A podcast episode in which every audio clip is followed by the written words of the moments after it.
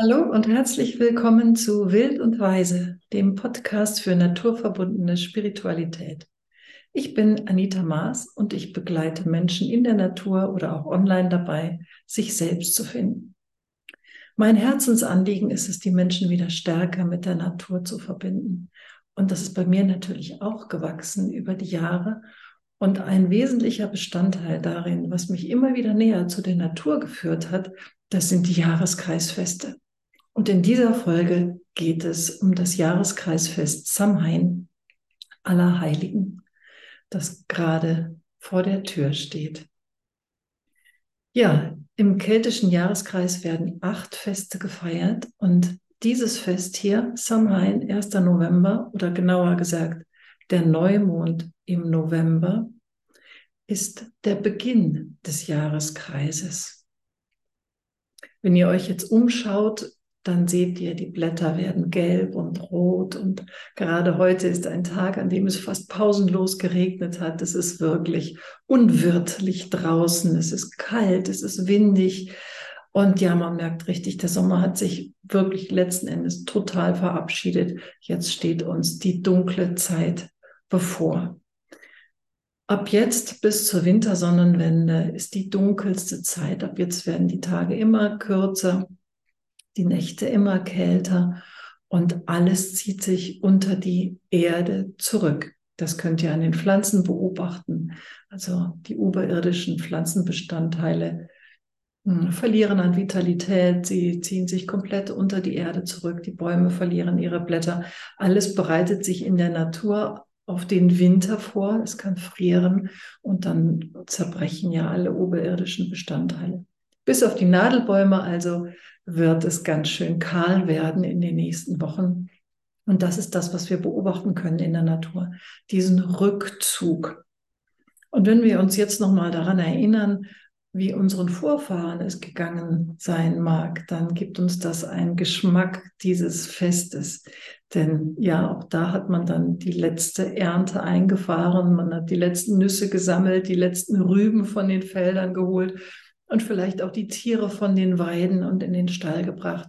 Man hat draußen alles abgesichert, gut verstaut, dass es windig werden kann, nichts durch die Gegend fliegt und alles vor dem Wetter in dieser Jahreszeit geschützt ist.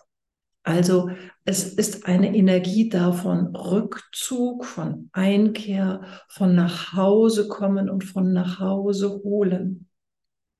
Und in dieser Zeit hat man damals eben auch schon Laternen aufgestellt, Lichter aufgestellt, um denjenigen, die draußen waren, die noch etwas zu tun hatten und die von der einbrechenden Dunkelheit vielleicht überrascht waren, den Weg nach Hause zu zeigen. Und früher gab es nicht wie heute solche Laternen zu kaufen mit Glas, die man draußen schön vor die Tür stellen kann, sondern das waren besondere Laternen die für das einfache Volk nicht zur Verfügung standen und ganz früher, als es kein Glas gab, auch niemandem zur Verfügung standen. Also hat man zum Beispiel Rüben genommen und die ausgehöhlt und ähm, kleine Fensterchen reingeschnitten und da eine Kerze reingestellt, so dass das Feuer, das Licht eben vor dem Wind geschützt war und dadurch eben geleuchtet hat in der ansonsten vollkommen dunklen Nacht. Das ist also der Brauch, den wir heute auch noch haben, wenn wir Kürbisse inzwischen äh, schnitzen und vor die Türe stellen. Wobei bei uns eben die alte Tradition tatsächlich ist, diese Rüben, die Zuckerrüben auszuhöhlen und äh, vor die Tür zu stellen, weil Kürbisse bei uns gar nicht so weit verbreitet waren. Dieser Brauch, die Kürbisse auszuhöhlen, kommt eigentlich von USA. Dort gab es diese Gewächse viel häufiger. Und jetzt ist es über die Tradition des Halloween-Feierns ganz stark wieder zu uns gekommen. Und auch wenn das sehr kommerzialisiert wird und ich aus bestimmten Gründen, auf die wir nachher noch zu sprechen kommen, das Halloween-Fest, so wie es jetzt hier sich darstellt, gar nicht so sehr schätze, so finde ich es trotzdem ganz wichtig und schön zu erkennen, dass dadurch auch äh, unser auf die Friedhöfe verdrängte Brauch, die Lichter ans Fenster oder vor die Tür zu stellen, jetzt äh, wieder zu uns gekommen ist und wieder belebt wurde. Denn das ist das, was die christliche Tradition bei uns daraus gemacht hat. An aller Heiligen oder aller Seelen ging man auf den Friedhof und hat dort Kerzen hingestellt und der Toten gedacht.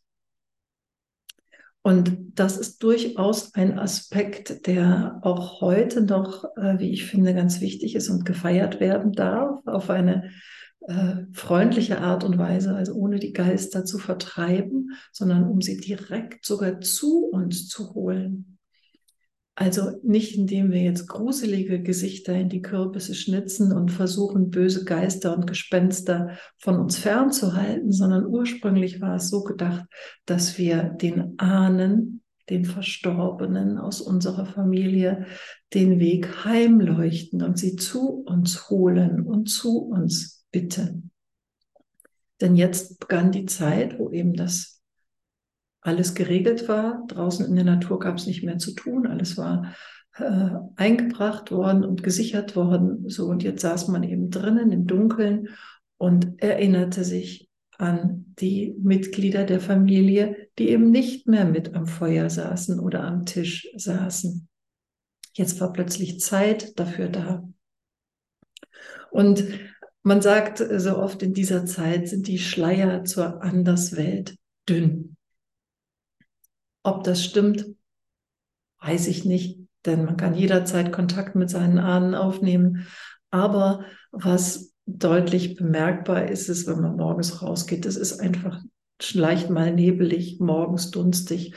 Und es gibt auch Zeiten und Gegenden, wo tagelang der Nebel sich hält und undurchsichtig ist und man dann ja im Nebel sitzt und zum einen eingeladen wird, nach innen zu blicken, denn draußen ist es nebelig und zum anderen vielleicht auch eben solche Schleier durchziehen und die Landschaft verzaubern und vielleicht einen knorrigen Baum ganz mystisch aussehen lassen und ja, ähm, dadurch diese Anderswelt, die hinter dem Schleier ist, uns in einer gewissen Art und Weise näher kommt, weil unsere Fantasie angeregt wird, weil wir bei jedem Knacken zum Beispiel hm, etwas Unsichtbares dahinter vermuten.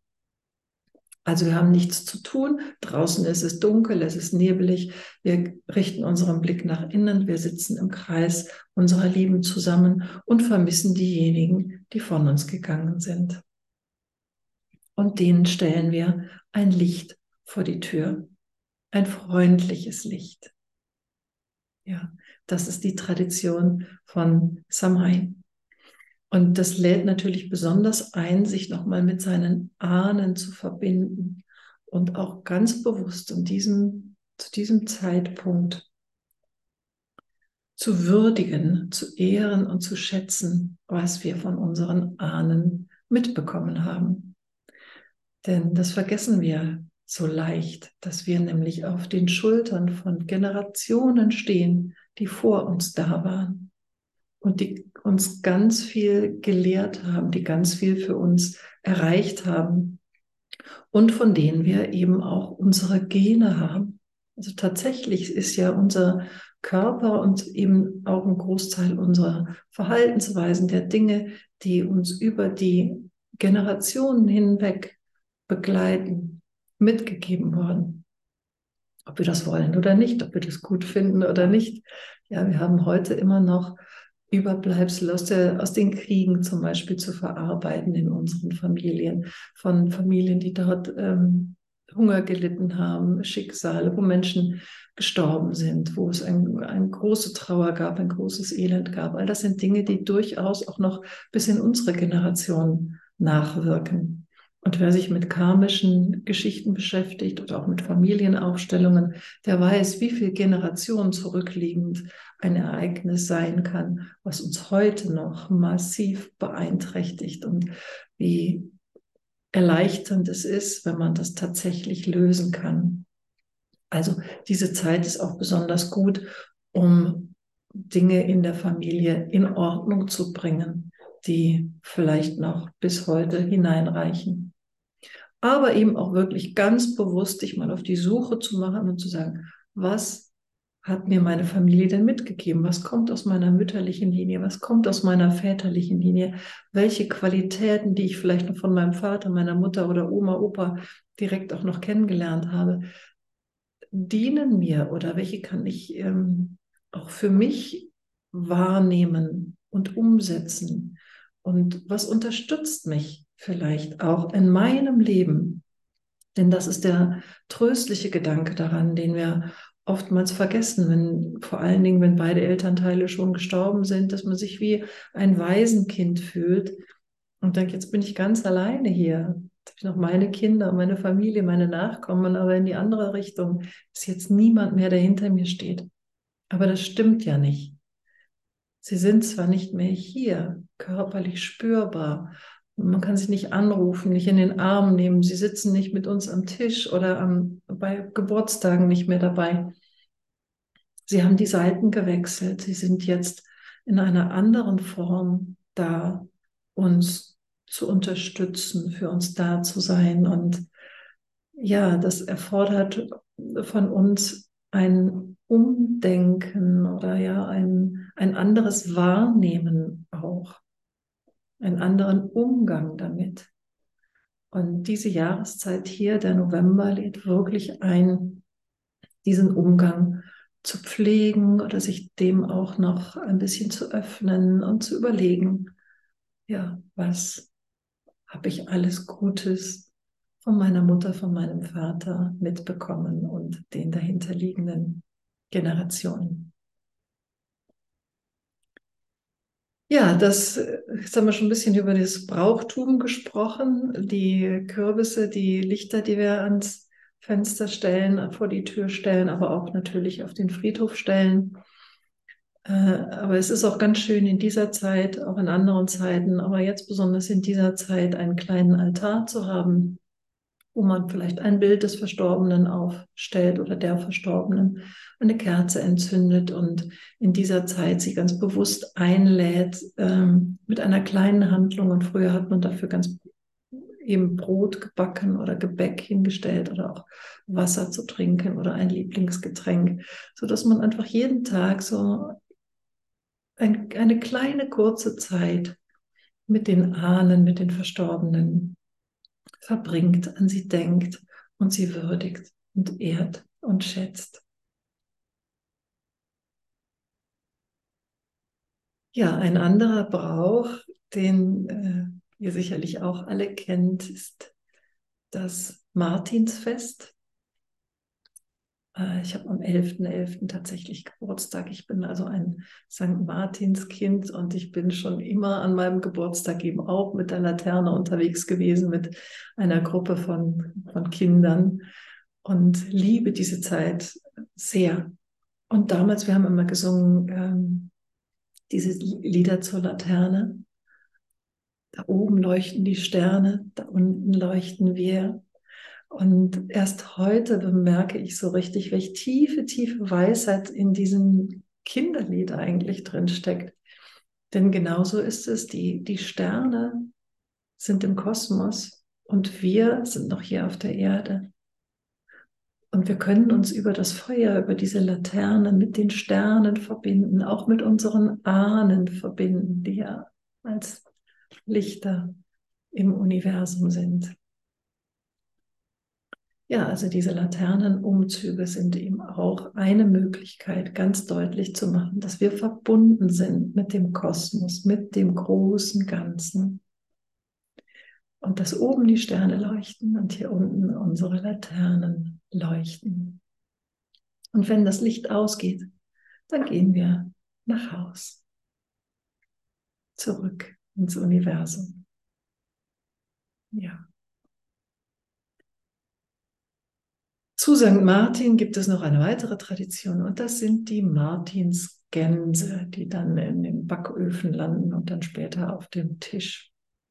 Mit der Martinsgans hat es äh, die Bewandtnis, dass ja tatsächlich um diese Zeit die Zugvögel, die Wildgänse wieder in den Süden ziehen und oft Zwischenrast machen und dann scharenweise auf den Feldern oder Wiesen sitzen. Und sicherlich hat man sich damals die Gelegenheit nicht entgehen lassen, einen, noch vor dem Winter einen schönen großen Gänsebraten sich zu fangen. Also die Gänse waren einfach da und ja, es war natürlich ein willkommenes Festmahl zu dieser Jahreszeit, ganz besonders. Und zugleich äh, ist die Gans auch das Flugtier der Schamanen, denn die Schamanen reisen ja in die Anderswelt. Und zu dieser Zeit konnte man eben beobachten, wie die Gänse wegflogen und wo sie irgendwann im Frühjahr halt wiederkamen. Die sind also auch gereist zwischen den Welten hin und her, zwischen unseren Breitengraden und eben dem Süden. Und von daher passt die Martinsgans eben auch besonders gut in diese schamanische Zeit, wo wir Kontakt mit der Anderswelt besonders leicht aufnehmen können, aus verschiedenen Gründen. Ja, wenn du jetzt also ein Ritual feiern möchtest, das Jahreskreisfest Samhain wirklich bewusst begehen möchtest, gibt es dazu verschiedene Möglichkeiten, die ich dir jetzt hier einmal vorstellen möchte. Ein wichtiger Aspekt ist eben den Kontakt mit den Ahnen aufzunehmen, und zwar ganz rituell, indem ihr euch mit einem Kreis von Menschen trefft, oft sind es ja Frauen, nur Frauen, dann eine schöne Mitte gestaltet, die auch jahreszeitlich passt. Vielleicht legt ihr da besonders hübsche ähm, Blätter rein, schönes Herbstlaub, und stellt eine große Kerze in die Mitte. Man kann auch Beeren, die jetzt noch da sind, mit reinlegen oder Zweige von der Stechpalme oder was auch immer euch so über den Weg läuft, was jetzt noch herbstlich da ist und zu gebrauchen ist. Und dann passt es auch gut in die Zeit, um Kontakt mit den Ahnen aufzunehmen, wenn ihr zum Beispiel Steine mit reinlegt, die für Knochen stehen oder auch wirklich Knochen mit reinzulegen, um den Kontakt mit den Verstorbenen darzustellen und aufzunehmen. Und dann hat jeder im Idealfall eine schöne Kerze mitgebracht und eine nach der anderen geht in die Mitte und zündet ihre Kerze an, an der großen Kerze in der Mitte, stellt sie vor sich hin und ruft dann ihre Ahnen, die eine oder die zwei oder die drei, die ihr besonders wichtig sind, die ihr jetzt in den Sinn kommen und bittet sie um Unterstützung oder vielleicht sogar um einen Rat, eine Antwort auf eine besondere Frage und stellt dann die Kerze eben vor sich hin.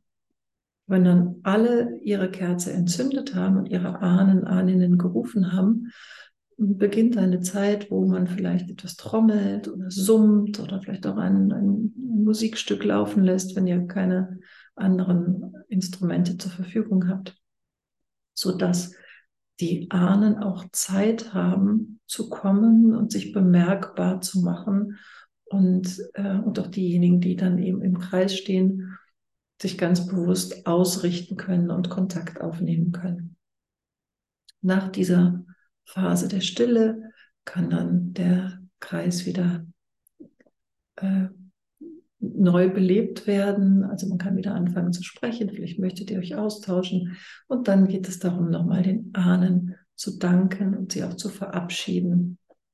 Und dann den Kreis auch zu öffnen, das Fest zu beenden mit einem vielleicht gemeinsamen Tee oder einem kleinen Imbiss noch etwas Kleines zu essen. Das verbindet immer besonders gut und jede kann dann ihre Kerze mit nach Hause nehmen und dann auf ihren Altar stellen. Das wäre eine Möglichkeit. Oder ihr feiert den Aspekt des Rückzugs und der Einkehr, dieses Blickes nach innen. Und dazu könnt ihr einen Ort in der Natur aufsuchen, der zum Beispiel eine halbe Höhle darstellt oder eben ja eine Höhle, ein Felsvorsprung, wo man sich ein bisschen zurückziehen kann. Zum einen ist man da trocken und zum anderen kommt man da der Erde besonders nah. Wir haben vorhin gesagt, alles zieht sich unter die Erde zurück.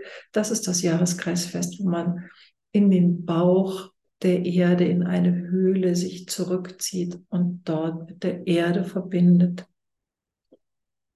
Und das ist besonders schön, wenn ihr zum Beispiel einen Zeitpunkt wählt, in dem es noch hell ist, aber die Dämmerung schon beginnt und ihr also miteinander in dieser Höhle seid und euch gegenseitig äh, ja ein bisschen unterstützt, weil man nicht ganz alleine ist, aber beobachtet, wie es draußen dunkel wird. Bis es dann ganz dunkel ist und auch da kann dann in dieser Dunkelheit jede für sich mit einer Frage gehen. Vielleicht möchtet ihr auch eine gemeinsame Frage für alle formulieren. Sowas wie, was brauche ich jetzt in dieser dunklen Zeit? Was würde mir da gut tun? Oder auch, was wünsche ich mir? Welcher, welcher Wunsch ist in mir? Welche Sehnsucht ist da jetzt gerade? Und dann äh, könnt ihr eine kleine Kerze anzünden und gemeinsam wieder ein bisschen in, ins Licht kommen und ähm, ja, dann diese Dunkelheit sozusagen beenden und auch nochmal wertschätzen, was für eine kleine Kerze, was für ein helles Licht sie machen kann. Ja, und wenn ihr äh, das Fest mit Kindern feiern wollt und äh, ja, einfach ein, ein, diese, diese Jahreszeit bewusst begehen wollt, dann bietet es sich natürlich an, miteinander Kürbisse zu schnitzen oder Laternen zu basteln. Und vielleicht macht ihr wirklich freundliche Gesichter drauf, dass ihr niemanden verschreckt, sondern tatsächlich auch einladet, zu euch zu kommen. Ja, das waren so ein paar Ideen, wie ihr dieses Fest begehen könnt. Und ich hoffe, ich habe euch da inspiriert, Samhain zu feiern, Kontakt mit den Ahnen aufzunehmen, euch bewusst auf diese dunkle Zeit einzulassen und es ein Stück weit auch zu genießen, dass jetzt so langsam der Blick nach innen gewendet wird, es draußen ruhiger wird und ja, ein neuer Zyklus beginnt. Ich freue mich über eure Nachrichten, über eure Kommentare und auch gerne über das Teilen. Das ist so wichtig, dass das Wissen über die Jahreskreisfeste, die hier in unserem Kulturraum über Jahrhunderte gefeiert wurden, wieder weiter verbreitet wird und dass ja die, dass das Wissen, die Rituale wieder da sind, dass wir uns wieder stärker mit dem Kreislauf der Natur verbinden. Und dazu sind die Jahreskreisfeste ein idealer Zeitpunkt. Ich werde euch weiter informieren über das nächste Jahreskreisfest, die Wintersonnenwende und wünsche euch bis dahin einen wunderbaren Rückzug. Feiert schön, grüßt eure Ahnen und ja, viel Freude.